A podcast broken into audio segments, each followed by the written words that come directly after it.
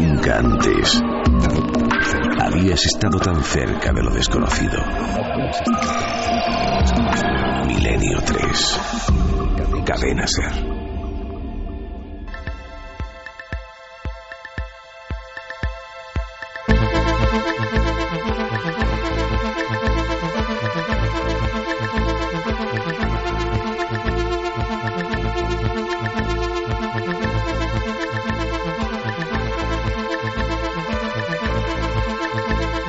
3 y 7 minutos. Aquí estamos de vuelta, casi casi poniéndonos el oxígeno después de esa expedición, después de conocer la zona de la muerte, donde aparecen cosas y también desaparecen, hay que decirlo, vidas humanas.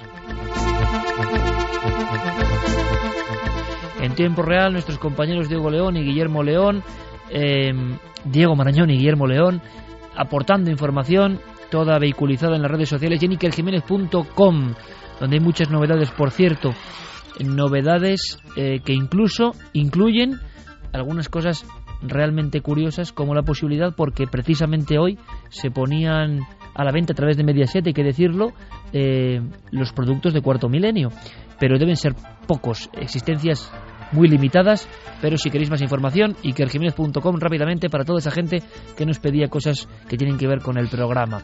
Bien, el programa se basa en documentos, los documentos, mm, por ejemplo, de esos montañeros desaparecidos, de esos cuerpos inertes, de esas historias casi sin voz que se gritan ¿no? en las noches de montaña. Eh, un contraste brutal entre lo que ocurre hoy y lo que ha sido siempre la mítica. Vamos ahora con muchas más historias, pero primero, como siempre, vuestras voces, vuestros mensajes, vuestras opiniones.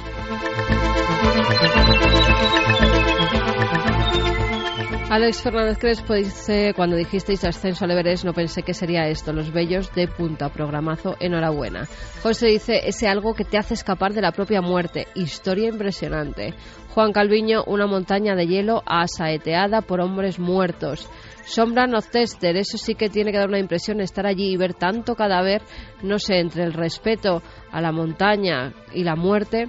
Rafa Campos, me parece una auténtica vergüenza que el se esté convirtiendo en un parque de atracciones. Deberían hacer algo al respecto las autoridades competentes. Hagamos un stop aquí. Ahora seguimos con mensajes, pero es que tú nos comentabas fuera algunos detalles eh, eso, por ejemplo, lo decíamos, ¿no? Nuestro amigo Sebastián Álvaro, o a tantos y tantos compañeros que conocemos del mundo de la montaña, les enerva, porque ellos lo primero que quieren es que se respeten los códigos, la ética de la montaña.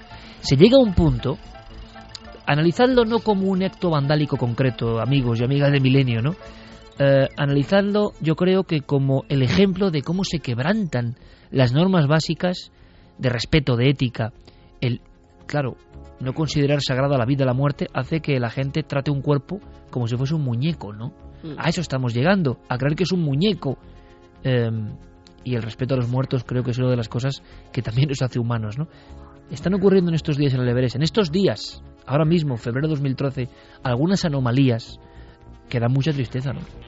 Sí, llevan cometiéndose ya algunos años. Eh, lo que os comentaba fuera micrófono cerrado es que pues, hay comentarios de montañeros, eh, además algunos especialistas, que dicen que la cueva de Botas Verdes, que es como se le llama el recodo donde está el cuerpo de este hombre, pues que está llena de eh, los tanques de oxígeno al que ya se gasta el tanque, lo tiran y lo tiran encima del cuerpo del pobre Botas Verdes. Que tiene la cara desfigurada de los botellazos. Dicen que sí, que, que le han dado ya tantos botellazos con, con el oxígeno, pues que, que esos cuerpos están deteriorando. Lo que no ha deteriorado la naturaleza, que los ha mantenido así, que parece que están petrificados, lo está haciendo el hombre. Y no solo eso, que cuando suben a la cumbre, pues hay muchos que las bombonas de oxígeno que ya se han quedado vacías las tiran por el otro lado y no saben que hay expediciones también subiendo por el otro lado de la montaña y a algunos pues les ha causado graves problemas. Eh, eh, yo hilo esto y quizás soy muy pesado, pero esa falta de respeto, si no se respeta lo sagrado, Mm, se tenga la creencia que se tenga. Lo sagrado va más allá de las religiones. Lo sagrado es lo que, por ejemplo, ha hecho el hombre de una forma tremenda, poderosa, creyendo en lo trascendente. Yo he visto en lugares arqueológicos del mundo algunos actos, y a veces por compatriotas, ¿no? que esto te duele doblemente, ¿no? algunos actos tan de creerse uno que eso es cartón piedra, o que la vida es un atrezo, o que todo es como en las películas, que todo, si has pagado un viaje, puedes tocarlo, menearlo, que te dejan tan mal cuerpo y sobre todo, lo repito, ¿eh? cuando uno coincide con españoles pues se avergüenza, ¿no? A veces dices, pero bueno, ¿qué actitudes son estas? ¿Pero a dónde vamos, hombre? ¿Pero a dónde vamos? Eh, creyendo que puedes coger un trozo de no sé qué piedra, pintarrajear no sé dónde, que yo lo he llegado a ver, hacer tus necesidades en un lugar sagrado de la antigüedad. Pero tú qué llevas en la cabeza, a ti quién te han dicho que viajes aquí, no estás entendiendo nada, absolutamente nada. Y eso por desgracia llega a un nivel en que la gente va, claro, algunos pierden la vida, eh, por diferentes causas. La gente va a sitios creyendo que todo está organizado como el que organiza eso, un resort o un no sé qué. ¿Hasta qué punto estamos llegando, no?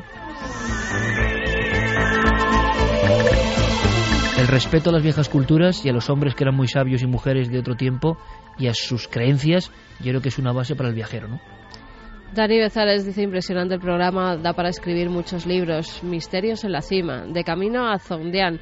Os dejo un buen libro, Horizontes Perdidos de James Hilton. Muchas gracias a todos y ánimo para Sebas. Sebas Álvaro que está de expedición. Mucha suerte, mucho ánimo y además es un gran profesional que va a conseguir todo lo que se proponga. Wombard dice no entiendo ni entenderé jamás las locuras que hace el ser humano que reta su propia naturaleza para satisfacer su ego. No veo otra respuesta lógica, poner tu vida en peligro o perderla inútilmente. No, yo ahí no estoy de acuerdo, pero bueno, porque yo creo que los montañeros de verdad, los que intentan ir, por ejemplo, al filo de lo imposible, no es ego, creo. ¿eh? Muchas de las personas que hemos conocido, desde luego, no lo hacen por ego. Es una especie de superación de la barrera humana y se sorprendería uno de las leyendas, mitos, misterios y, por ejemplo, la lealtad que hay en la montaña. Yo no soy montañero eh, y, sin embargo, entrevistando a muchos de ellos, lo he visto, ¿no? Y es un mundo del que hay que aprender muchas cosas, sinceramente. Un abrazo a toda la gente que hace montaña, por ejemplo en España, donde hay cumbres realmente impresionantes. ¿eh? Pensamos que no, pero hay cumbres impresionantes y peligrosas. Ávila de San Juan dice, esos cuerpos hay que rescatarlos y enterrarlos a poco que sea posible. No puede estar una colgada de cuerdas y otro saludando. No querríamos eso para nadie de nuestra familia. Es que hay muchos montañeros que dicen que si se mueren en la montaña, que los dejen en la montaña, que no, no quieren bajar Que quieren morir ahí, y yo lo entiendo, ¿eh? que quieren morir allí, con lo cual eh, pues muchas familias siguen sus, sus deseos. Y también hay otra cosa, en la zona muerta no pueden llegar los helicópteros, es muy difícil llegar a, las personas, a los escaladores y más difícil bajar un cuerpo muerto, o sea, con ese peso porque eh, necesitaríamos normalmente bajando cuatro veces más oxígeno del necesario del que respiramos normalmente. Y si encima hacemos un sobreesfuerzo pues nos podemos quedar en el intento, por eso no bajan a muchos de los cadáveres. Y aparte de como tantas áreas, los montañeros también están un poco, un poco locatis en el buen sentido. Y me parece muy bien que tengan esa mítica y que quieran morir unidos en la naturaleza. Me parece una muerte muy digna, sinceramente.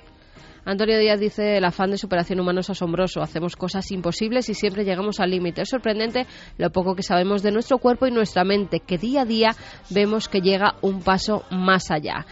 Boss dice, el cementerio del Everest, de aquí salía un guion muy bueno para una peli de terror. Mm, poco a poco uno que va desapareciendo y otro. Silian dice alucinante, los cadáveres parecen como si fuesen almas que permanecen en pena allí, saludando y alertando al resto de montañeros. Susana Pérez, uff, tomar la decisión de dejar morir un compañero porque es imposible ayudarlo es terrible. Bueno, hay escenas además que, que te impactan. Yo te felicito por el tema porque lo desconocía y es una extensión que hemos hecho y que es algo distinto, ¿no? que es del planteamiento siempre de Milenio 3. Es verdad que, que uno, me imagino con el tiempo y las circunstancias de su vida, se va haciendo muy, muy sensible, ¿no? Pero hay mm, historias que te llegan profundamente. Por ejemplo, me estoy imaginando ese momento que describía Carmen antes de acabar la conexión de la primera hora, eh, en la que la última llamada, un hombre eh, decide con su mujer, sabiendo que va a morir, el nombre de su hijo, ¿no? Eh, es la última decisión que puede tomar.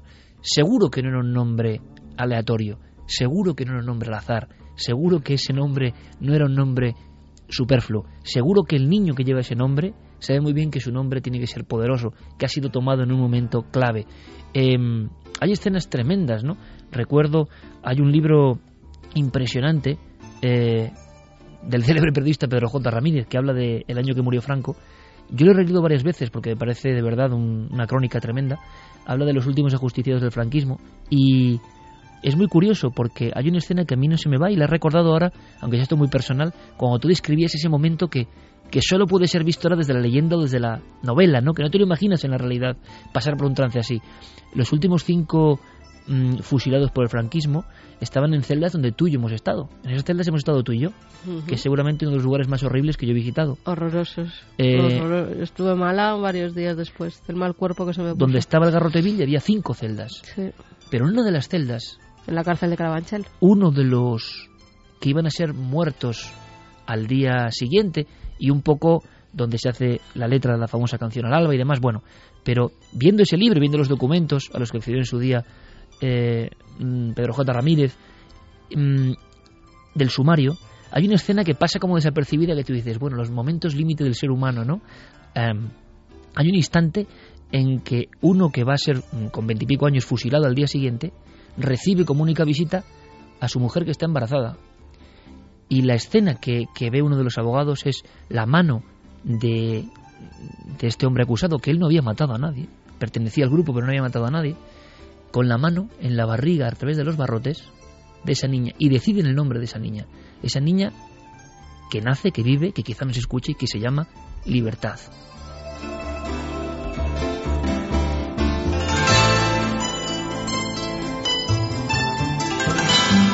Habría que hablar algún día del poder de los nombres también, ¿no? Es decir, los nombres no son azar, no son aleatorios. Los nombres, decían los antiguos, otorgan un poder, otorgan un algo, no son porque sí. Y desde luego estas dos historias e imágenes nos hacen pensar y nos sobrecogen, ¿verdad? No hace falta irse al Everest. Y habrá muchas historias que nunca conoceremos de hombres y mujeres a punto de morir que tuvieron que estar en este trance. Es la fuerza en la naturaleza humana. La última gestión no es acobardarse, no es pedir ayuda, no es suplicar, no es tener pena, sino elegir el nombre de tu hijo. Me parece un colofón impresionante.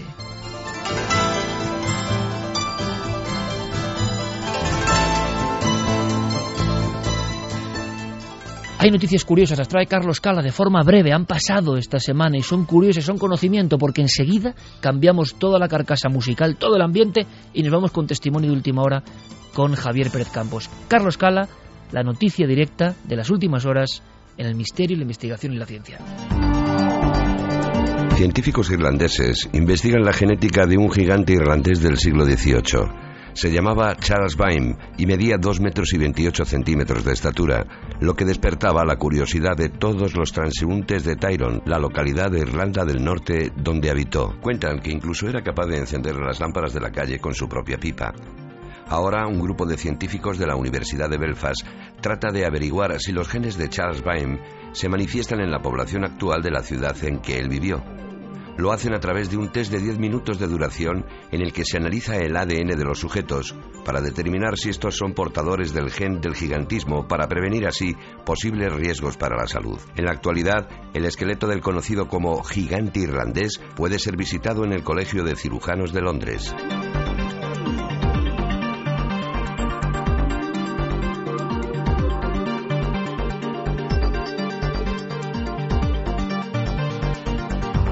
Tres y 20 minutos. Una cosa antes, también es noticia.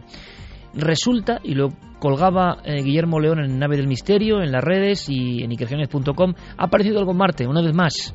La sonda eh, y el robot han encontrado un elemento que se ha llamado ya martillo de Marte, ¿verdad? De alguna forma todo el mundo ve una especie de carcasa metálica y con forma realmente, ¿no? De, de casi opart o martillo fósil todo tipo de comentarios, todo tipo de especulaciones, no sabemos qué es. También es extraño, ¿no? Dices, una civilización que deja un martillo ahí, eh, es un poco raro, tiene que haber una explicación.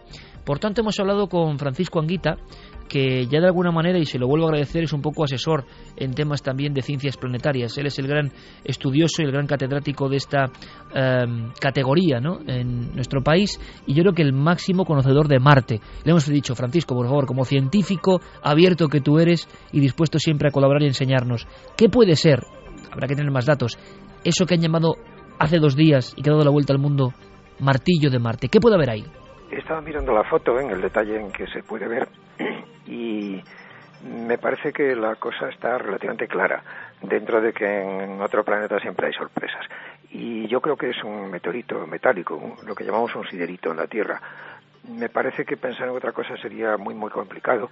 Es verdad que en sedimentos en la Tierra se encuentran nódulos de hierro, pero este no tiene ese aspecto.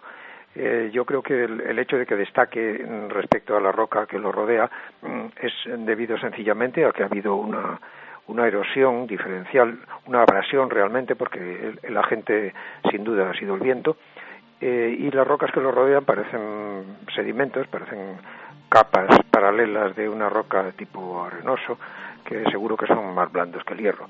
Tanto el, destacar en relieve como el hecho de que esté muy brillante eh, debe eh, su origen al, pulido de, de la arena que transporta el viento marciano.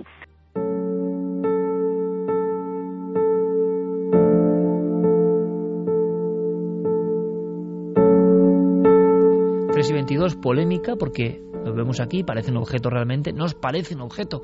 Habrá que ver formas más próximas, imágenes más cercanas de la cámara.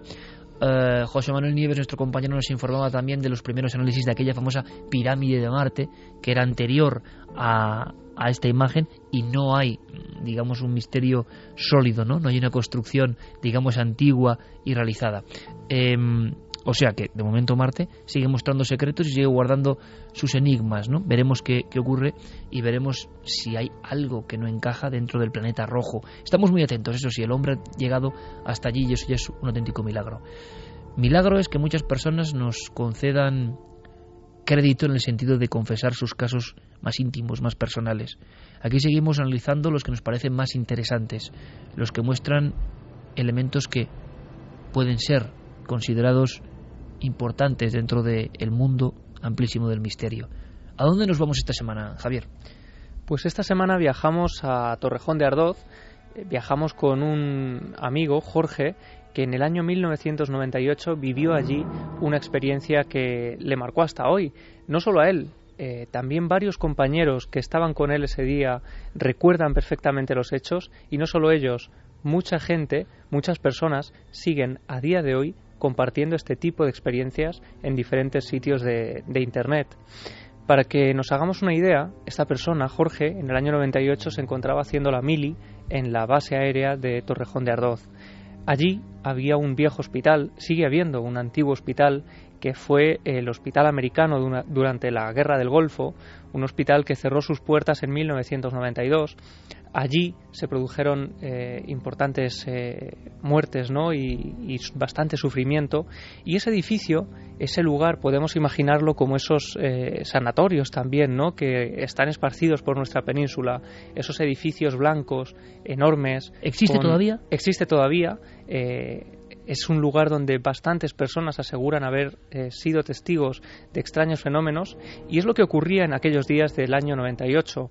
Esta persona, Jorge, eh, estaba acostumbrada a escuchar a altos cargos e incluso hablando de los fenómenos que habían vivido en ese lugar. Estaba acostumbrado también a ver las patrullas eh, inspeccionando el edificio por dentro porque algunos aseguraban ver incluso extrañas luminarias cuando la luz se había cortado hacía más de seis años, justo cuando el hospital cierra sus puertas por completo. Así que una tarde, él, junto a otros cuatro amigos, decide adentrarse en el hospital para comprobar en primera persona eh, qué es lo que está ocurriendo allí y si es cierto que los fenómenos de los que habla todo el mundo se producen eh, cuando alguien se pasa a esos lugares, ¿no? Y ya desde el primer momento, tanto Jorge como sus compañeros se convierten en testigos directos de lo que ese hospital parece querer mostrarles. Bueno, nosotros entramos pues por una de las ventanas, bueno, en un plan, porque claro, obviamente esto estaba totalmente acordonado y nada más entrar, imagínate todos esos pasillos que tienen los hospitales sin luz y con las puertas cerradas, pues obviamente eh, ahí no hay ninguna luz, ninguna posibilidad de que entre ninguna fuente de luz natural. Estaba completamente oscura, entramos con unas linternas bastante potentes y de repente lo primero que nos encontramos nada más entrar pues fue una bola de luz que apareció allí y se expandió como hacia afuera, fue un resplandor importante y fue una luz de dentro a afuera, o sea, los que estábamos allí vimos claramente que esa esa luz era totalmente de, del interior de, del hospital. En ese momento, eh, los cinco amigos que están en el interior de ese hospital eh, empiezan a correr completamente desorientados por esos largos pasillos que todos hemos recorrido alguna vez eh, en esos hospitales, ¿no? Cada uno sale corriendo por eh, diferentes estancias. Se separan, del o sea, lo, lugar. lo que nunca hay que hacer. Claro, se separan, eh, no saben dónde ha ido a parar cada uno, llegan a perderse hasta el punto de que eh, nuestro, nuestro amigo Jorge llega a verse completamente solo en medio de, una, de un enorme pasillo en el que a un lado hay un ascensor, ¿no? Esos ascensores que tantas veces ha escuchado a algunos de sus compañeros asegurar que los habían visto ponerse en marcha solos. Y es entonces cuando él, una vez más, es testigo del misterio. cada uno pues por un sitio yo fui por una parte que había un pasillo con ascensores que es cierto que yo los vi subiendo y bajando Eh, recuerdo tres ascensores y los tres estaban en marcha subiendo y bajando constantemente entonces seguimos corriendo cada uno cada uno por su lado y aparecimos curiosamente en la única entrada que había a este famoso tanatorio Ha dicho tanatorio. Sí, justo en la parte a la que ellos, como él decía, llegan a encontrarse de pura casualidad, es eh, una zona oscura del hospital, una zona eh, donde hay una puerta, eh, una de esas puertas giratorias ¿no? que se abren en los hospitales y que da a una escalera, una escalera que baja a una de las zonas más oscuras. Es el sótano del hospital donde está la morgue, el lugar donde eran llevados pues esos esas personas que fallecían ¿no? en, durante la guerra y que eran trasladadas al hospital.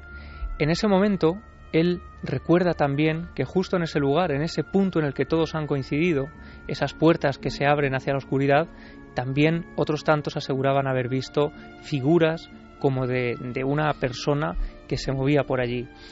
Una vez más, Jorge vuelve a ver algo que le deja completamente asombrado.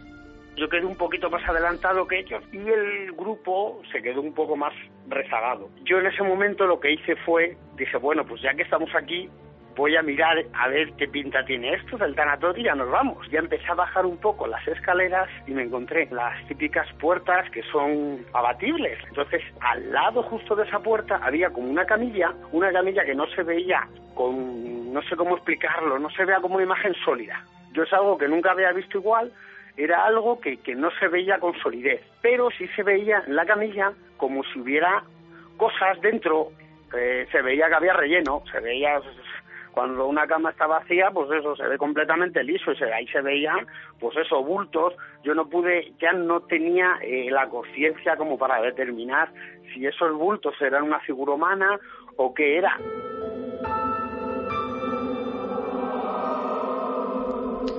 en medio de ese pasillo esa, esa especie de camilla que él dice que no la ve con una textura normal, no la ve sólida y ese bulto que por circunstancias del miedo que están pasando en ese momento no llega a atisbar si puede ser una figura humana o si puede ser eh, otra cosa. Lo cierto es que a partir de ese instante, en ese preciso momento, él decide abandonar el viejo hospital, sale corriendo de allí junto a sus compañeros, tienen que abandonarlo además por una ventana, porque están tan atemorizados que no consiguen orientarse para encontrar la puerta de entrada y salen eh, corriendo por una ventana que encuentran abierta en ese momento. Y lo cierto es que a partir de ahí, cuando comparten esa experiencia con otros compañeros, empiezan a descubrir nuevas historias. Parece ser que durante los días posteriores seguían haciéndose patrullas al interior del edificio porque parecía que había alguien en el interior, pero de repente empiezan a tener acceso a historias de gente que se ha encontrado con la figura de lo que parecía un soldado americano. Y a nosotros nos comentaron que otro compañero en su día por todo este tema de las luces que se apagaban y se encendían, pues se pensaban que estaba desocupado, gente con linternas o algo. Entonces parece ser que bajó una patrulla. Y una de esas patrullas aventuró a bajar a, a Morgue, ¿no? Entró y pasó esas puertas abatibles. Él llegó a entrar allí él solo. Y entonces ahí fue cuando tuvo esta aparición del, del famoso soldado americano que comentan el piloto, dicen, porque debe de ser el que iba informado con, con el informe de, de piloto de, de de los Estados Unidos y esa persona de hecho cuando quiso salir esa puerta quedó cerrada durante un buen tiempo y se quedó parece ser el piloto hablándole y él no podía salir de allí y esa persona quedó en mal estado claro de la cabeza. No es la primera historia que nos cuentan de ese mismo entorno y hace bien poco, ¿verdad? Sí. Sí, nos han contado que al parecer se ocultan bastantes cosas. Bastantes cosas. Bueno, es de un lugar Fue- capital en la información en España, ¿no? La base aérea de Mm. Torrejón de Ardoz y sus aledaños, ¿no? Sí, pero gente que conocimos hace poco de que eran ex militares nos contaba que allí se ocultaban algunos secretos que no nos los creeríamos si los viéramos y que con eso un poco juegan, ¿no? En la ocultación de esos secretos. Eh, algunas naves no sabía muy bien cómo explicarlo ni hasta qué punto darnos información porque parecía nos decía es que tengo hijos y entonces no puedo hablar demasiado y pero nos decía que sí hablábamos de prototipos hablábamos De de, algo. naves que estaban ocultando Tecnología. y era otro tipo de tecnología no terrestre pero bueno ahí lo dejamos porque no, no pudimos averiguar nada más Aquí hablaban también, eh, otro de los casos que yo os comentaba, que, que Jorge nos decía, ¿no? Eh, y que conocían, parece ser, muchos de sus compañeros, es la historia de un soldado que incluso había llegado a quitarse la vida después de ver algo extraño en uno de esos ascensores que él había visto funcionando completamente solos. Esta persona, eh, hemos conseguido el nombre, Carlos, parece ser, que se encuentra con algo en uno de esos, ascensores, no llega a compartir con nadie la experiencia de lo que él llega a ver, pero queda tan trastornado que días después de la experiencia acaba eh, quitándose la vida. Vamos a hacer una cosa. Vamos a dar un giro, un rápido, ¿eh? bucle espacio-temporal, como dirían los maestros de la física cuántica, y a las 3 y 33, hora Capicúa, que tiene mucho que ver además con este ambiente. Y con las apariciones Sí, vamos a disfrutar todos. ¿Os, apetece, os parece, de una dramatización? Hacía mucho tiempo que no regresaban. La ha escrito nuestro compañero Diego Marañón y está basada en un hecho contado y ocurrido hace ya muchos años en estos mismos micrófonos de la cadena SER en Milenio 3. Ocurrió así, nos lo contó la policía. La Policía Nacional contó esta historia. ¿Cómo sonará con el equipo eh, magistral eh, de producción y de voces de la cadena SER? Pues exactamente así, preparaos.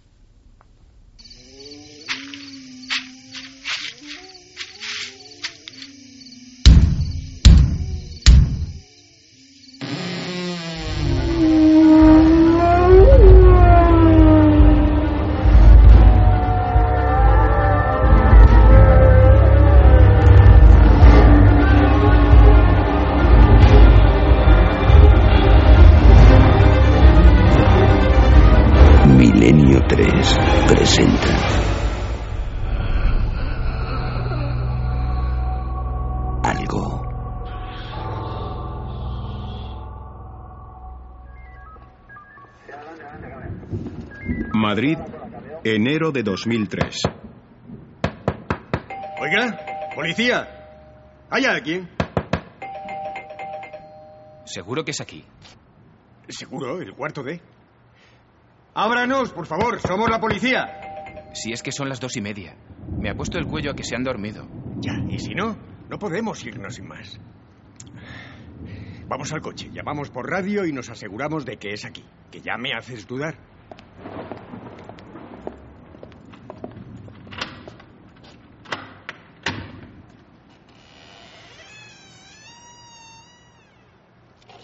Hola.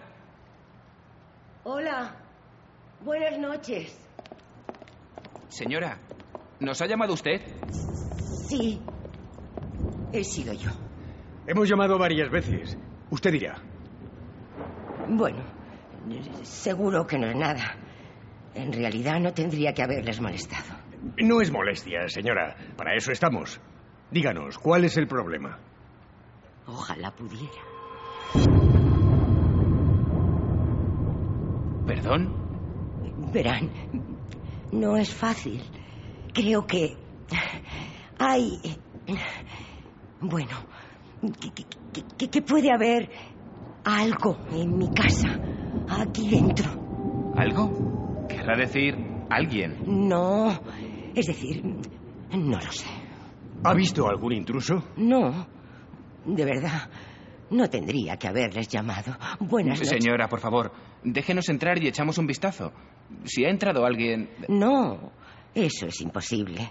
¿No es posible que entremos? No, quiero decir que, que- que- que es imposible que nadie haya entrado en mi casa. Pero, pero usted acaba de decir que... Sé lo que acabo de decir. Hay algo en mi casa, pero no es nadie, porque nadie ha podido entrar. Yo no salgo de entre estas cuatro paredes y siempre cierro a conciencia. Señora, ¿qué edad tiene? ¿Está bajo los efectos de alguna medicación? Tengo 60 años y no estoy loca. Ya les he pedido disculpas por molestarles. Déjenme, por favor. No volverá a ocurrir. Perdone, no pretendía... Buenas noches. Los agentes se miraron el uno al otro sin saber bien qué decir. Encogiéndose de hombros, dieron media vuelta en dirección a las escaleras. Qué raro, ¿no? ¿Raro? ¿Cómo se nota que eres nuevo? La soledad, compañero. La soledad es terrible para este tipo de personas. Hay que echarle paciencia porque te aseguro que... Oigan, vengan, por favor. Corran. ¿Qué sucede? Acaba de pasar de nuevo. Voces en el baño, golpes. Hay algo ahí. Han abierto el grifo y he visto una sombra por debajo de la puerta, se lo juro. ¿La ha abierto? No, no me he atrevido. Sí, no hay duda. Se escucha el agua correr. Bien, apártese, por favor. Está cerrada. ¿Vive usted sola, señora? Sí. Soy viuda desde hace diez años. Mira eso, Alberto. Por debajo de la puerta del cuarto de baño se distinguía una tenue luz. Al agacharse, el agente pudo ver la sombra de algo que se movía lentamente en el interior de aquella estancia. Una casi imperceptible capa de vapor comenzó a salir por el estrecho hueco. ¡Policía! ¡Abra esta puerta y salga lentamente! No lo voy a repetir. ¡Abra! El agente retrocedió unos pasos y se lanzó contra la puerta del cuarto de baño. El pasador, que estaba echado por dentro, cedió ante el impacto. Sin embargo, el interior aparecía ahora en la más absoluta oscuridad, sin rastro de vapor y con los grifos perfectamente cerrados. Allí no había nadie. Tú lo has oído, ¿no? Lo he oído y lo he visto. Había luz y se veía algo moverse dentro. ¿Esto le había ocurrido antes, señora? No. Quiero decir, no con tanta violencia. Pero hace días que escucho voces. Siempre salen del baño. Parece una mujer. Y los grifos se abren prácticamente cada noche. Hoy no he podido soportarlo más y les he llamado. No son imaginaciones mías. Ustedes han sido testigos. Tranquilícese, señora. Nadie ha dicho eso. Vamos a echar un vistazo por el resto de habitaciones si no le importa. No, no. Claro. Los dos agentes de policía registraron una por una todas las habitaciones de la casa. Todo parecía normal, aunque una capa de polvo y un olor nauseabundo parecían extenderse por todo el apartamento. Sin embargo, por una elemental cuestión de cortesía, aquellos hombres decidieron obviar cualquier mención a tan desagradable asunto y procedieron a tranquilizar a la asustada mujer. Bueno, no parece haber nadie. Eso ya se lo he dicho yo. De todos modos, lo que vamos a hacer es esperar un rato en la calle. Estaremos por aquí cerca. Así además tendremos tiempo para pensar en lo que vamos a poner en el informe. Mire, si vuelve a escuchar cualquier cosa, no dude en llamarnos de nuevo. ¿De acuerdo? Lo haré. De todos modos, hace una semana que no duermo bien. No creo que vuelva a coger el sueño después de todo esto. Inténtelo. ¿Quiere que llamemos a alguien? ¿Tiene hijos o...? No. No tengo a nadie. Estaré bien. De acuerdo. Pues buenas noches y disculpe lo de la puerta del baño. Me temo que tendrá que arreglar el pestillo. Ya. Gracias. Buenas noches. Ay, ¡Dios mío! ¡Está ahí otra vez! ¡Maldita sea! El agente, incrédulo, optó por desenfundar su arma. Acercándose de nuevo a la puerta del baño, procedió a girar el pomo. Está cerrado. Eso es imposible. El pasador quedó destrozado antes. Lo que faltaba. Señora, no se mueva de aquí. Vamos a bajar al coche a por una linterna. De paso, pediremos por radio el apoyo de otra patrulla, porque esto no es normal. Volvemos en un minuto. Bueno, no tarden. No quiero quedarme aquí sola. Se lo prometo. Vamos, Pablo. Los agentes comenzaron a descender con rapidez las escaleras de aquel edificio gris y desangelado. Las paredes de los pasillos aparecían salpicadas de manchas de humedad. A la altura del segundo piso, una puerta se abrió al paso de los hombres. Oigan, ¿pero qué es todo este jaleo? Son casi las 3 de la mañana. No se preocupe, señora. Vuélvase a la cama. Su vecina tiene un problema, pero ya estamos en ello. ¿Mi vecina? Sí, justo encima de usted. No, no, eso es imposible. El apartamento de arriba está vacío. No, mujer, nos referimos a la vecina de arriba. Gafas, pelo blanco, recogido.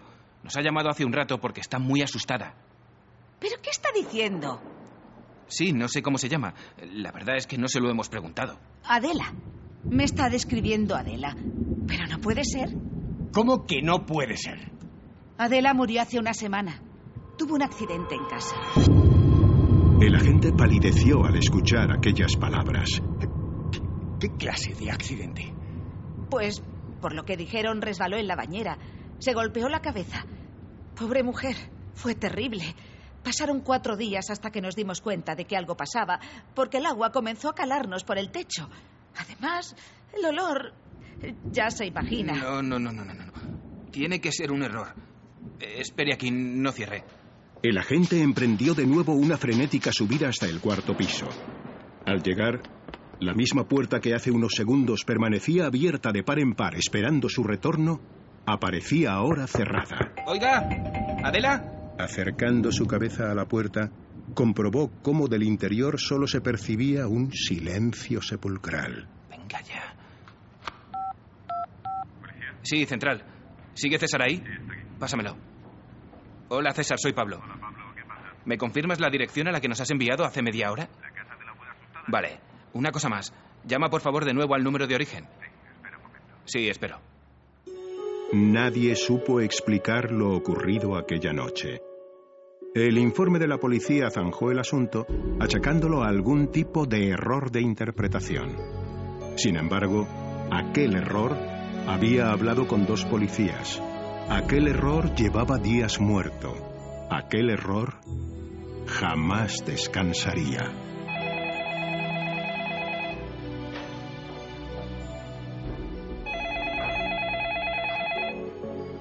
091, policía, dígame. Oiga, pueden ayudarme. Estoy sola.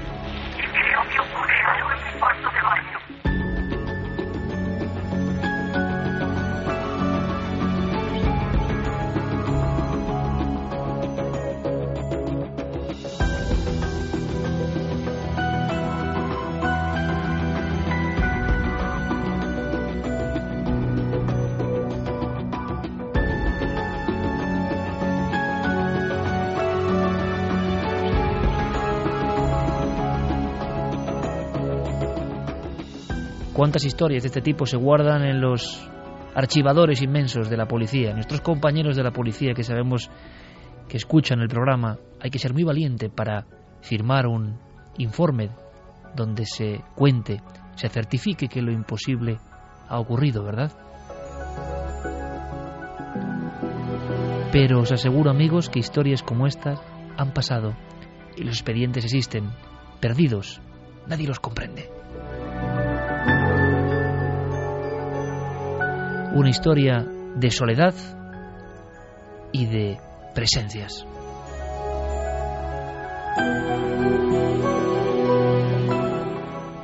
Ahora corremos un tupido velo, reflexionamos sobre lo escuchado y conectamos con esa otra órbita donde casi todo es posible, créalo o no.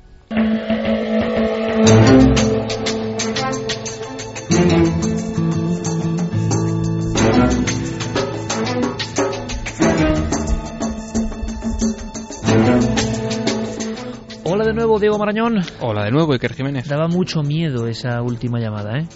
Eso, eso espero. Daba mucho miedo esa voz entrecortada, sí señor. En fin, lo que pueda haber ¿no? en los informes de la policía. Ahora nos damos cuenta, muchas veces, cuando hablamos incluso con miembros de, de la Fuerza de Seguridad, el valor, por ejemplo, del testimonio del caso Vallecas o de otros. Dejar por escrito con tu firma que has vivido una serie de fenómenos, es que pasa muchas veces y no se llega a la firma, claro. Se queda ahí en el limbo de lo perdido, ¿no? Mm, Certificarlo, hacer un informe, significa que el policía que ha estado ahí lo tiene tan claro. En fin, vamos con otras historias, Diego. Muy Teníamos un enigma pendiente. Sí, teníamos una, una supuesta cuarteta de, Nostrada- de Nostradamus que decía en la misión de la primera estrella azul, un niño de la Tierra Santa entre los siete perecerá. Cuando la nave descienda del cielo de los cielos, la estrella solitaria se esparcirá con los restos. Esta cuarteta de Nostradamus Iker lleva dando vueltas desde, desde 2003, desde que el transbordador Columbia estalló en los aires. Lo que preguntábamos la semana pasada es eh, si esta cuarteta era real y si en tal caso eh, profetizaba esa tragedia en el, en el firmamento sobre la ciudad de Texas. ¿Qué habrá opinado nuestra audiencia? Antes de saberlo, quiero una conexión rápida y urgente mm, con nuestro compañero Fermín Agustí. Fermín, buenas noches. Buenas noches, Iker. 3 y 47 minutos, quizás sea el efecto de esta historia, o del ascenso al Everest, o de la mancha en el cerebro, o los nuevos datos de Roma Santa. ¿Qué ocurre?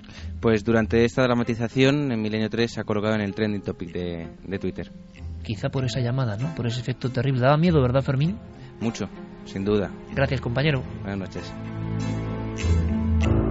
En el cerebro global estamos ahora mismo, ¿no? Trending topic, esa llamada, ¿no? De auxilio. Eh, la llamada la hacíamos a través de ikerjimenez.com para ver si nuestro público, muy sabio siempre, eh, acertaba o no. ¿Cómo fue la encuesta, Carmen? Pues en cuanto el ordenador se me reinicie te lo diré porque parece que los espíritus que pululan también por aquí pues a veces quieren hacer de las suyas y no nos dejan. Sé que es falso, que la gente opinó que es falso, ahora ya lo tenemos. 57,6% que no se ha creído la historia frente a un 42,4% Bueno, que opina pero- que sí, que es verdadera. Bastante equilibrado. Mm. ¿Resolución, Diego? Pues muy bien por nuestra audiencia, porque esta vez, eh, créalo o no, era falso. Esta, este caso, Iker, se parece además muchísimo a otro que ocurrió en 2001. Eh, te acordarás porque incluso apareció en los informativos. Sí, sí. Sí, eh, era otra supuesta profecía sobre el impacto de aquellos dos aviones en las Torres Gemelas de Nueva York. La diferencia es que aquella vez, en 2001, la profecía había sido realmente inventada, pero hecha con anterioridad a los impactos. Lo había hecho eh, un estudiante canadiense con la intención de demostrar que eh, las profecías, las supuestas profecías, se pueden tergiversar y se pueden adaptar a determinados sucesos eh, hasta el punto de que lleguen a encajar y de que la gente se lo crea. En este caso en concreto, en la profecía del Columbia, la cuarteta se inventó después. Así que esta vez eh, la audiencia ha acertado, la, la historia era falsa. El famoso estudiante canadiense, recuerdo que el primer artículo, uno de los primeros de la primigenia, ¿no? original eh, web de era un artículo de Carmen sobre la falsedad, ¿eh? cuando abrió incluso informativos, como decía Diego, ¿no? Mm. Y recuerdo una imagen que le he contado nunca olvido, que es ir a la Casa del Libro enfrente de Gran Vía y la balda de Nostradamus vacía, después del 11S, ¿no? La Pero gente era- acudió. Era muy sencillo. Era acudir a un libro con las Claro. profecías de Nostradamus, Efectivamente. no investigarlo por internet, que la mayoría de ellas, las que eran, se repetía una vez y otra y era la falsa. Ahí vimos el efecto de Internet en el 2001 ya, ¿eh? Es decir, se convirtió en verdad una cosa que abrió informativos y que no era tal cosa. Diego, aunque sea en un flash, ¿con qué reto, con qué créalo o no, con qué historia detectivesca nos dejas? Pues mira, volvemos un poco a las historias, a las leyendas urbanas más clásicas, Iker. Esta vez vamos a ver los peligros que puede haber a la hora de recoger objetos que parecen abandonados en la calle. Eh, esta, eh, esta leyenda urbana, su paradigma es eh, un grupo de estudiantes que comparten un piso y que, bueno, ante la falta de recursos económicos, deciden aprovechar lo que se encuentran tirado en la calle. Esta, en esta ocasión, y para decentar un poco el suelo del salón, encontraron una alfombra enrollada en mitad de la calle, abandonada, y decidieron aprovecharla, bueno, hacer una especie de acto de reciclaje domiciliario. Estos chicos eh, vieron que era una alfombra enorme, eh, y dijeron, bueno, pues vamos a llevárnosla. Ellos la cargan, suben eh, cuatro pisos hasta ese, inmueble que ellos comparten y a la hora de desenrollar Iker se dan cuenta de que al depositarla en el suelo hace mm, un ruido, un golpe bastante seco. Empiezan a tirar de un extremo de la alfombra y lo que se encuentran no es solo una pieza de mobiliario. Dentro de esa alfombra está el cadáver de un hombre con dos tiros en la cabeza. ¿Se sabe algo más? No. Ahí queda la historia, ¿no? Ahí queda la historia. Bueno, Noel Calero directamente, él es arriesgado siempre, ¿no? Él, él- él es un poco kamikaze y está Diego, está Diego eh, contando la historia y él nada, nada. Con las dos frases ya me está poniendo el pulgar hacia abajo. O sea, es, es como una especie de Nostradamus de, de esto y dice que no, ¿no?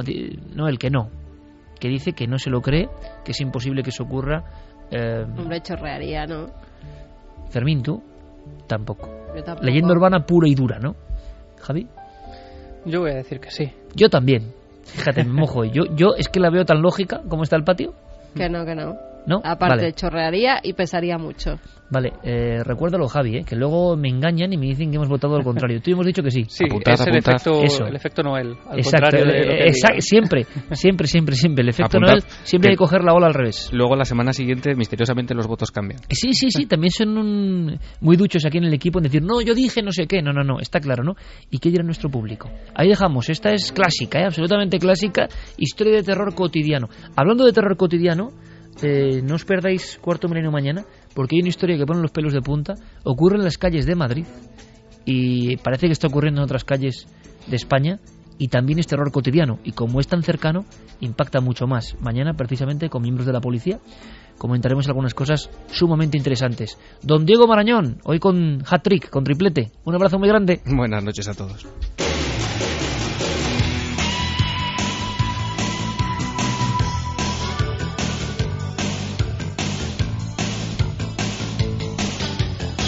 Mí de verdad, colega Javier, mm, que se encuentre un cadáver dentro de una alfombra tal y como nos luce el pelo, no me Una cosa extraña es nada. que se encuentre el cadáver y otra cosa que la suban cuatro pisos y no se den cuenta hasta que lleguen a su casa y haga plof y salga ahí el cadáver con dos tiros además en la cabeza que con dos tiros, ¿tú sabes la sangre que pierdes con dos tiros? Sí, también. Pero no sé. igual absorbía demasiado esa alfombra, era bien gruesa. Era una alfombra manta zamorana. Y, y tanto pesaba que no se dieron cuenta y además, no sé, no sé.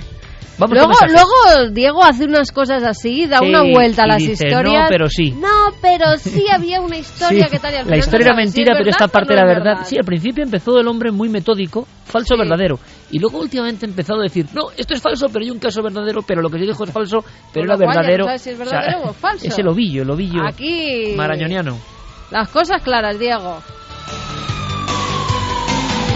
Últimos mensajes y como siempre a toda esa comunidad inmensa que sigue este programa por la red, gracias por hacernos trending topic, que significa mucho, cada vez es más difícil, y muchísimas gracias por todo el eco que recibimos, todo el cariño, todo el afecto, toda la información, ya lo sabéis a partir de ahora, con Guillermo en la cabeza, en las redes de siempre, en Nave del Misterio y en ikergiones.com. Y de verdad, si os encontráis algún perfil nuestro, hablo mm, de Carmen o mío, que, que en las redes sociales solo estamos ahí, en lo que maneja en Nave del Misterio Guillermo Sí, León. Ni el que pone Iker es Iker, ni la que pone Exacto. Carmen es Carmen, Y- no somos ninguno el- de los dos, nos contestamos, lo sentimos mucho. Claro. Es siempre a través de, de Guillermo León que él da las respuestas. Exactamente. Y eh, se unen un grupo de amigos grandísimo, el Foro Oficial de Cuarto Milenio, también de alguna forma administrado por Guillermo León, pero fuera de eso mm, hay que dejarlo claro porque es que ya es una sorpresa. Cualquiera se hace pasar por cualquiera y que el público sepa dónde está nuestra información, que no os confundan.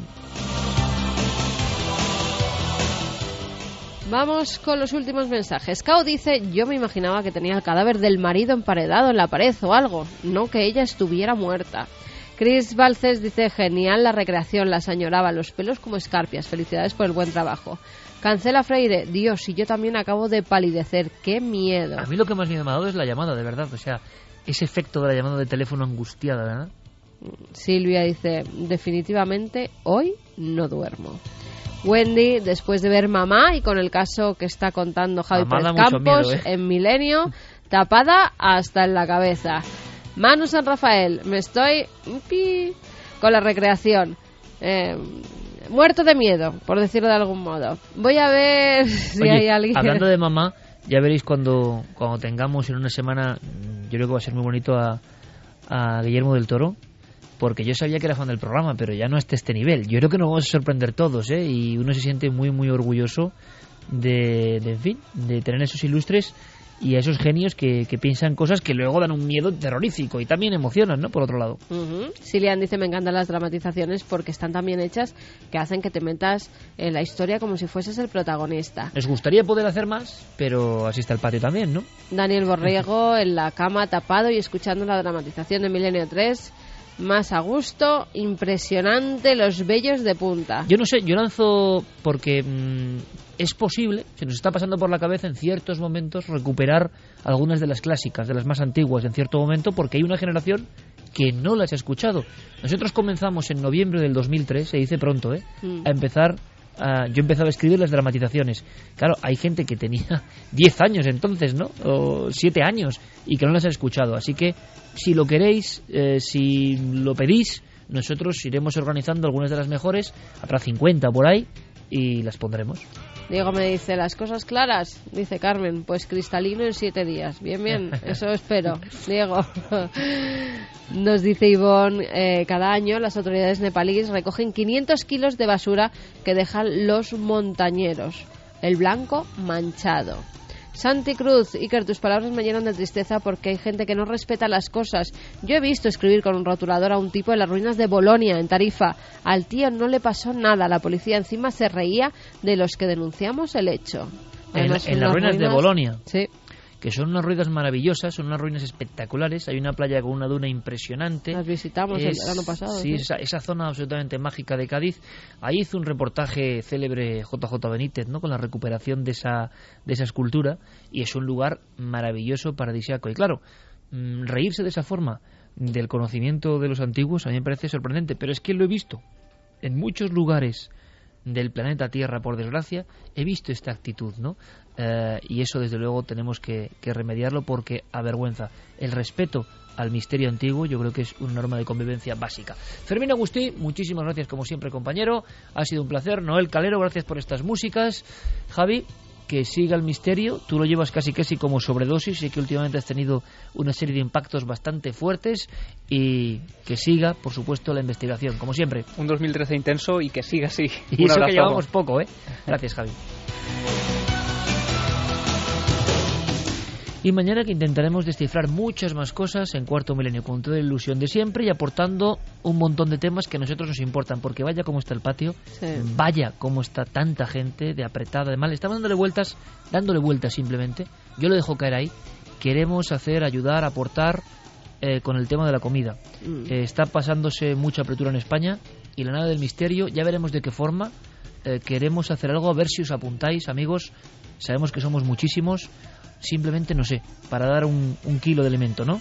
Y vehiculizarlo para tanta gente que está ayudando con una labor impresionante. Y No podemos quedarnos al margen. Para un oyente, para José Luis, que nos escribía hoy a primera hora con lo de los perros, con lo que hemos empezado el programa, y nos decía que justo hoy pues ha perdido a un pastor alemán que llevaba 11 años con él, que se llamaba Talgo.